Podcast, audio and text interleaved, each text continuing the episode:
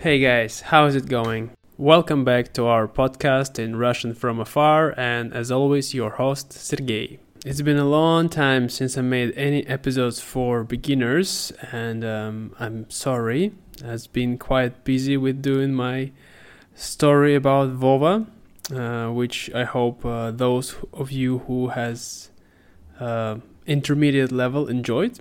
But uh, for beginners today, I decided to start uh, like to talk more about myself, and I hope you will find it interesting. And in today's episode, I'll just talk about myself. Yeah, just to tell you, just to get you, just to let you to make me, what the, just to help you to know me better. Right, that's what I want to say. And don't forget, guys, if you want to get the transcript and vocabulary list for this episode, you can check out our Patreon page in the description box below the podcast. And there you can do it by supporting us with a small monthly fee. Right, uh, well, without further ado, let's go into it.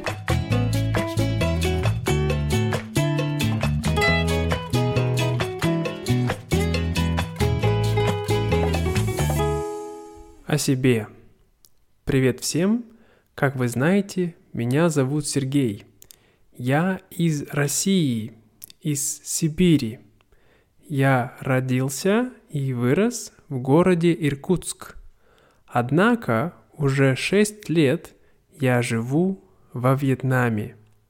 У меня есть жена, ее зовут Туи. Она вьетнамка. Мы вместе живем в Хойане. У нас нет детей – но есть три кошки и три собаки. Мы их очень сильно любим, и для нас они как дети. По профессии я менеджер, но сейчас я работаю учителем русского и английского языка. В свободное время я люблю изучать языки, например, немецкий, вьетнамский, а теперь еще чешский. Также я обожаю играть в настольные игры, проводить время с моей семьей, путешествовать и смотреть хорошие фильмы.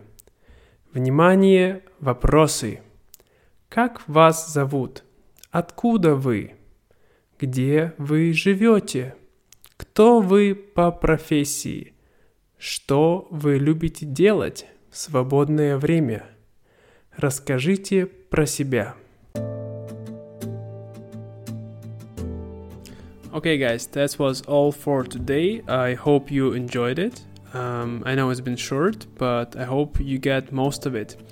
Uh, don't forget to answer the questions which were in the end of the audio. You can do it in our Facebook page under the post, on our Instagram page, or you can even write me an email to tell me about yourself.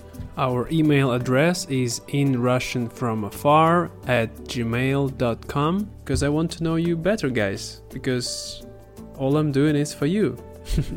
so, you can find all our social media pages by the same name in Russian from afar. And uh, yeah, you can also check out our YouTube, there are some interesting videos. So, that's all for today, guys. Thank you for being here. Keep calm and acquire Russian.